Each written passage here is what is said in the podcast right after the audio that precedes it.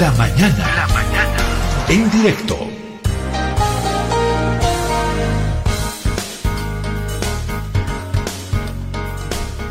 Ecuador, Ecuador, Ecuador. En esas cuestiones yo creo que tenemos que ser críticos, ¿no? Preventivos y alertadores respecto de lo que le está pasando a Ecuador. Fue Colombia, luego fue México, ahora es Ecuador. ¿Quién es el siguiente país en el cual el narco, la criminalidad, la delincuencia va a terminar controlando territorios, cárceles, matando, poniendo contra la pared a un gobierno? ¿Cuál es el próximo? Colombia, México, Ecuador. En Brasil no la tienen fácil con el PCC, por si acaso. Nada fácil.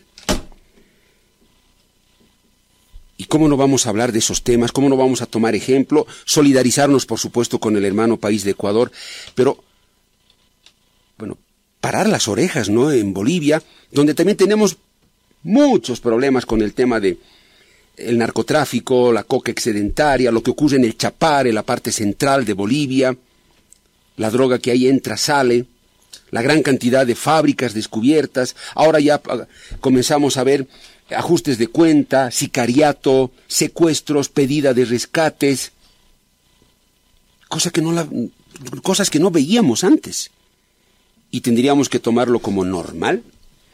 Le agradezco la comunicación desde Ecuador, desde Quito, al coronel de policía Juan Ernesto Zapata.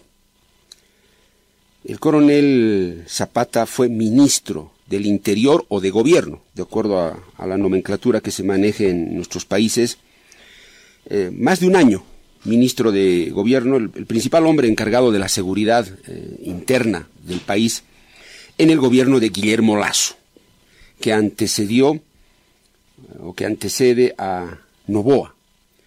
Y claro que es importante hablar con él porque seguro que conoce mucho, mucho de esto.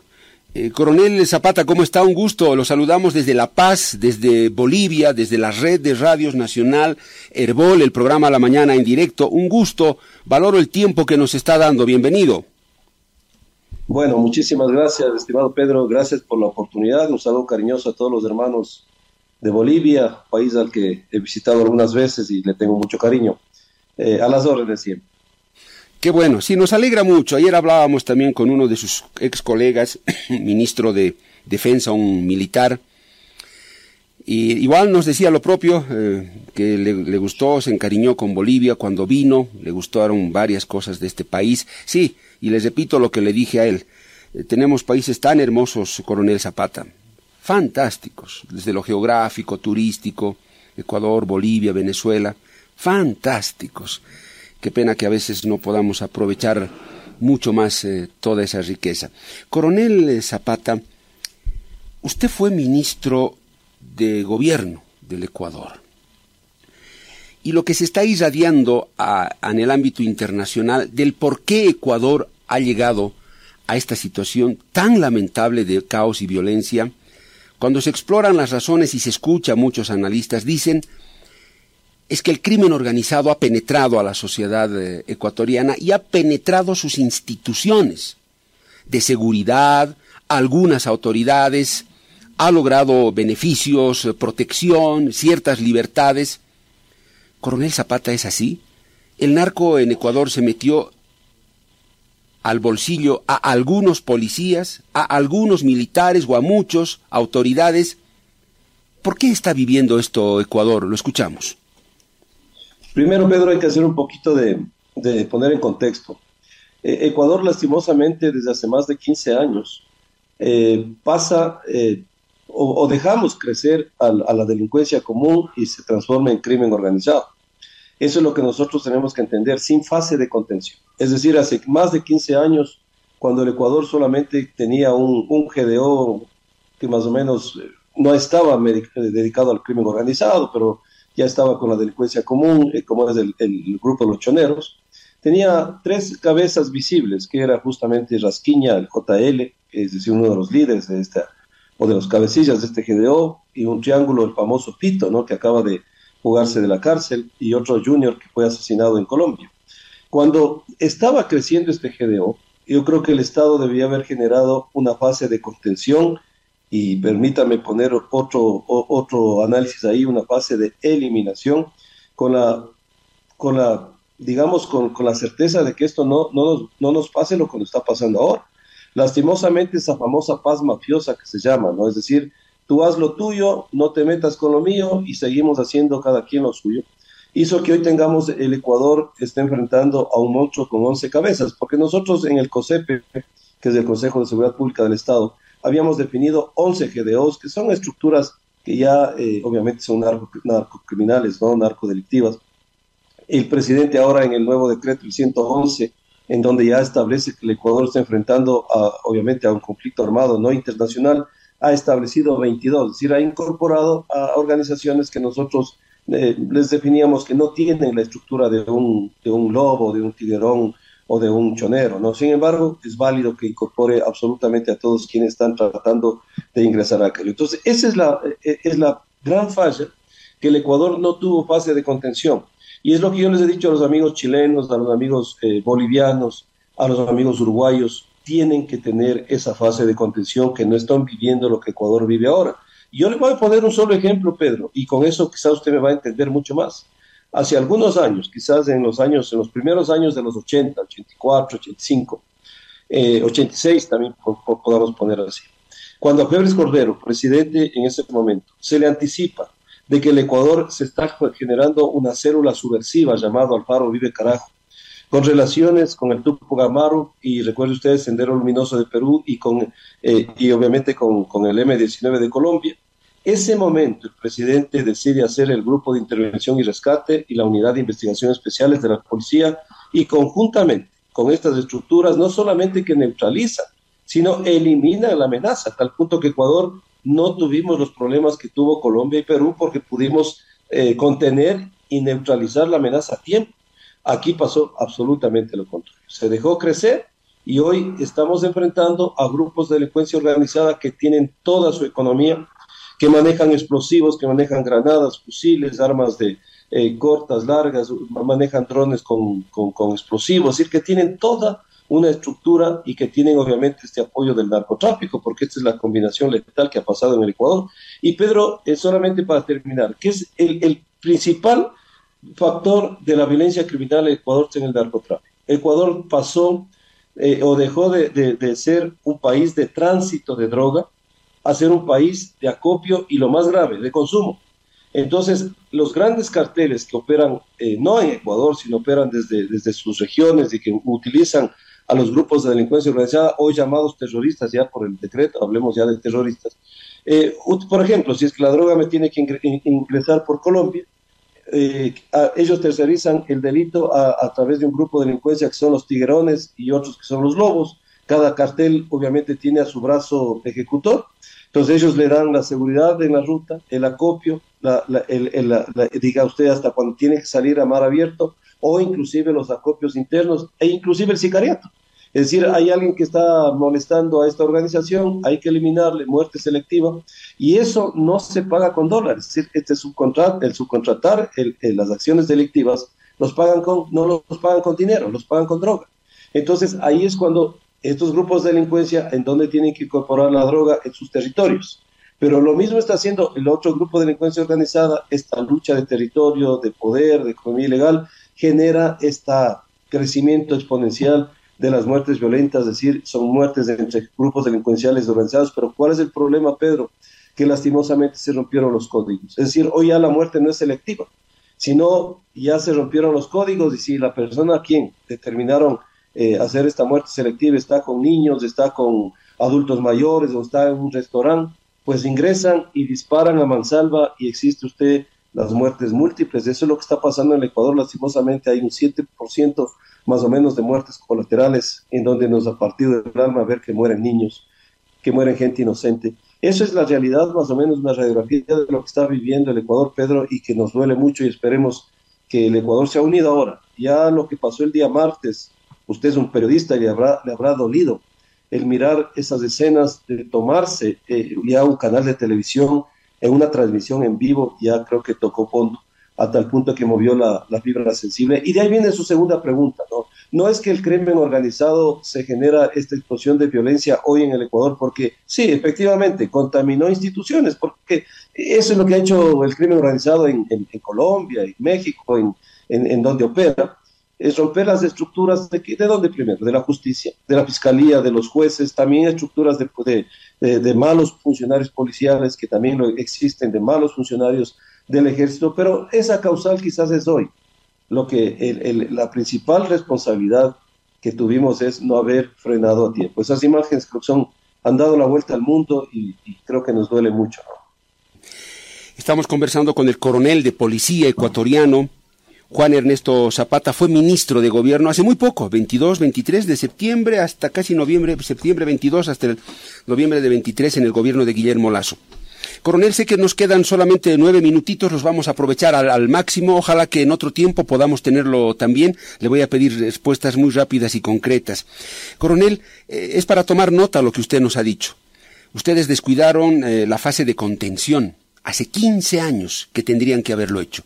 Coronel, para un Estado, no solo para la policía, para el Estado, cuando hay estos atisbos de que el narcotráfico está operando y crece, ¿Qué es una fase de contención? ¿Cuáles son los pilares, los primeros pasos para construir una fase de contención? Eliminar el riesgo. Y el, eliminar el riesgo era contener estas, eh, este, este GDO que, que venía ya operando en el Ecuador, pero no con las características de un crimen organizado, sino más de delincuencia común. Por lo tanto, si nosotros eh, deteníamos que este grupo de choneros, que son quizás la, la, la, la, esencia de dónde nacen el resto, porque el resto son disidentes que van formando sus propios grupos, pero por ejemplo, mire, ustedes deben haber escuchado el tema del narcotraficante Norero. Norero prácticamente pasa a ser un discípulo de JL Rasquiña, que era en ese momento el líder de los choneros, y después forma eh, su chonequil, es decir, otra estructura delictiva, y así fueron eh, aumentando, aumentando, aumentando hasta llegar a 11 estructuras bien establecidas. Vuelvo a insistir, el gobierno habla de 22 ahora, eh, pero nosotros establecimos 11 GDOs que tienen obviamente una estructura, eh, una estructura establecida con poder de fuego eh, y sobre todo con una economía ilegal bastante importante, ¿no? Entonces la contención era justamente eliminar esa amenaza y sobre todo evitar que el narco crezca a tal punto de que lo que hemos visto ahora, que captaron jueces, captaron fiscales, captaron malos policías, captaron hasta periodistas, ¿no? Entonces, eso, es lo complicado. Coronel, usted fue ministro de gobierno y eso implica servicios de inteligencia, mucha información privilegiada, no solo de Ecuador, de otros lugares en el continente, otros países, que tienen algo que ver con este tipo de crimen organizado, narcotráfico esencialmente. Coronel, si se puede saber, ¿A ustedes qué reporte o qué perfil les llegaba de la actividad del narco en Bolivia, por ejemplo, o desde Bolivia? ¿O qué significaba Bolivia en términos de actividad de narcotráfico, de flujo de droga o de esta gente del crimen organizado, contactos? ¿Qué tipo de información de referencia les llegaba de Bolivia? Mire, Ecuador lastimosamente, para sumar a estos temas de...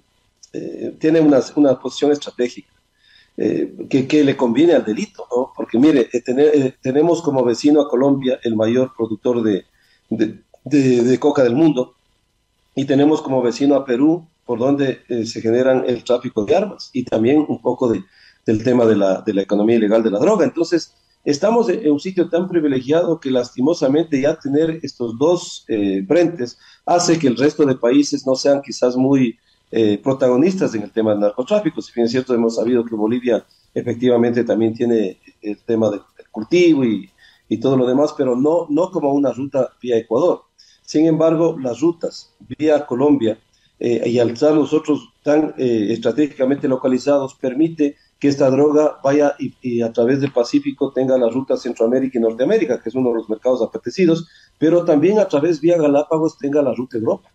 Europa e inclusive Asia. Y por eso es que ahora, mire, el 80% de la droga que salía tenía el destino a, los Estados Unidos. Ahora el 80% de la droga que sale tiene destino a Europa. Porque en Estados Unidos el kilo está valiendo 25 mil dólares y en Europa está valiendo entre 50 y hasta 70 mil dólares. Entonces, estas economías ilegales buscan estas rutas y cuál es el estratégico país, el Ecuador. Por eso que no solamente éramos nosotros de tránsito, ahora somos de acopio y de consumo. Entonces, esta trilogía criminal eh, nos permite que obviamente todas las mafias y todos los carteles regresen a ver al Ecuador y tengamos los inconvenientes que hoy tenemos. Coronel, cuando usted fue ministro, ¿qué es lo que pudo hacer frente a esta terrible realidad? Le dejaron hacer lo que quería hacer porque usted ya no podía hacer la fase de contención, porque ya se habían desbordado varias cosas. Pero ¿qué le tocó enfrentar en su tiempo? Claro, Pedro, nosotros ya nos tocó reaccionar. Nosotros nos tocó reaccionar. Primero, darle el golpe fuerte a la economía del narcotráfico. En nuestra administración se incautaron 540 toneladas de droga, que ha sido un hito histórico en el país. Eh, y es una vara altísima que dejamos, ¿no? Eso representa 19 mil millones de dólares en, mercado americano y 24 mil millones de dólares en mercado europeo. Mire todo lo que se maneja eh, a través de estas economías. Eh, generamos la ley de extinción del, eh, perdón, la ley de, teníamos nosotros una ley de uso progresivo de la fuerza, pero no estaba muy bien reglamentada. Y a través del reglamento le dimos la potestad de hacer el uso del arma letal, a tal punto que, mire, en el año 2022 la policía abatió seis delincuentes. Nosotros en seis meses en mi administración se abatieron 72 y creo que esa cifra ha subido. Es decir, se enfrentó con muchísima fuerza, con mucha valentía. Eh, no tuvimos, eh, recuerdo usted las operaciones en cárceles, al mismo Fito, que es uno de los, de los eh, cabecillas quizás más reconocidos en el país y que acaba de fugarse. Nosotros le hicimos con una operación de 4.000 militares y policías por la peligrosidad del manejo de cárceles y le trasladamos a la cárcel de La Roca, que es la cárcel de máxima seguridad. Pero lastimosamente, un juez y entendemos por qué dio la orden que se ha regresado a la regional de Guayaquil, en donde obviamente gozaba de todos sus privilegios y hoy se ha jugado. Entonces, hicimos lo que teníamos que hacer con absoluta valentía, darle a la policía nuevamente, porque también dentro de esta fase de no contención fue el debilitamiento de las instituciones, no tanto de Fuerzas Armadas como de policía, nosotros le empezamos a dar nuevamente la forma que debía tener la Policía Nacional. Con esto, ¿Cuán fuerte es el vínculo que ha logrado el crimen organizado en Ecuador con el poder político? No necesariamente voy a hablar de gobierno, pero sí poder político, partidos, figuras claves que toman tomadores de decisiones, y cuán peligroso eso se torna para una sociedad. Bueno, eso es peligrosísimo, y lastimosamente la narcopolítica, a través del caso Metástasis, que ustedes lo deben haber seguido también, se queda en absoluta evidencia, ¿no? Eh, los contactos de políticos eh, desde la asamblea, inclusive con el narcotráfico, desde gobiernos seccionales a través de alcaldes, desde candidatos. Y yo mismo hace seis meses, cuando estuvo antes de la primera vuelta electoral, inclusive puse la denuncia en la fiscalía, dando a conocer ya las vinculaciones de la política con el narcotráfico. Entiendo que eso la fiscalía lo, lo trató también. Por lo tanto, es peligrosísimo este tema, porque son autoridades que tienen control tanto en el territorio como en la en, donde se generan las leyes a servicio del narcotráfico. Entonces, eh, por eso yo le digo, y el mejor consejo para mis eh, colegas bolivianos, para mis colegas chilenos, cuando tienen la oportunidad, porque todavía ellos están haciendo este tema, hay que contener, porque después vamos a tener eh, estas amargas experiencias del Ecuador. Si no contenemos, créame que no es que nos va a ganar el narcotráfico, porque la fuerza coercitiva del Estado tiene que presentarse, pero va a ser mucho más duro el combate. No pensemos que en Ecuador esto va a solucionarse en pocos meses, ¿no? Va a ser un tema de años porque no tuvimos una fase de contención. Eso es fundamental. Coronel, respetamos su tiempo y su agenda, tal lo hemos acordado. Ha sido un gusto, valoro el tiempo que nos ha dado y ojalá que más adelante podamos seguir conversando porque hay mucho más, eh, coronel, y va a ser eh, valioso su criterio y su análisis. Ha sido un gusto, un saludo desde La Paz, Bolivia. Encantado, Pedro. Un saludo cariñoso a todo ese país boliviano que, vuelvo a insistir, tuve la suerte de visitarle y son una gente espectacular. Les queremos muchísimo. Un abrazo, cariñoso. Igual para ustedes, hermanos ecuatorianos. El exministro del Interior de Ecuador hace muy poco, gestión 2022 y 2023 en el periodo de Guillermo Lazo, del presidente Guillermo Lazo. El coronel de policía, Juan Ernesto Zapata, fue ministro de gobierno. Y ustedes escucharon lo que nos dijo.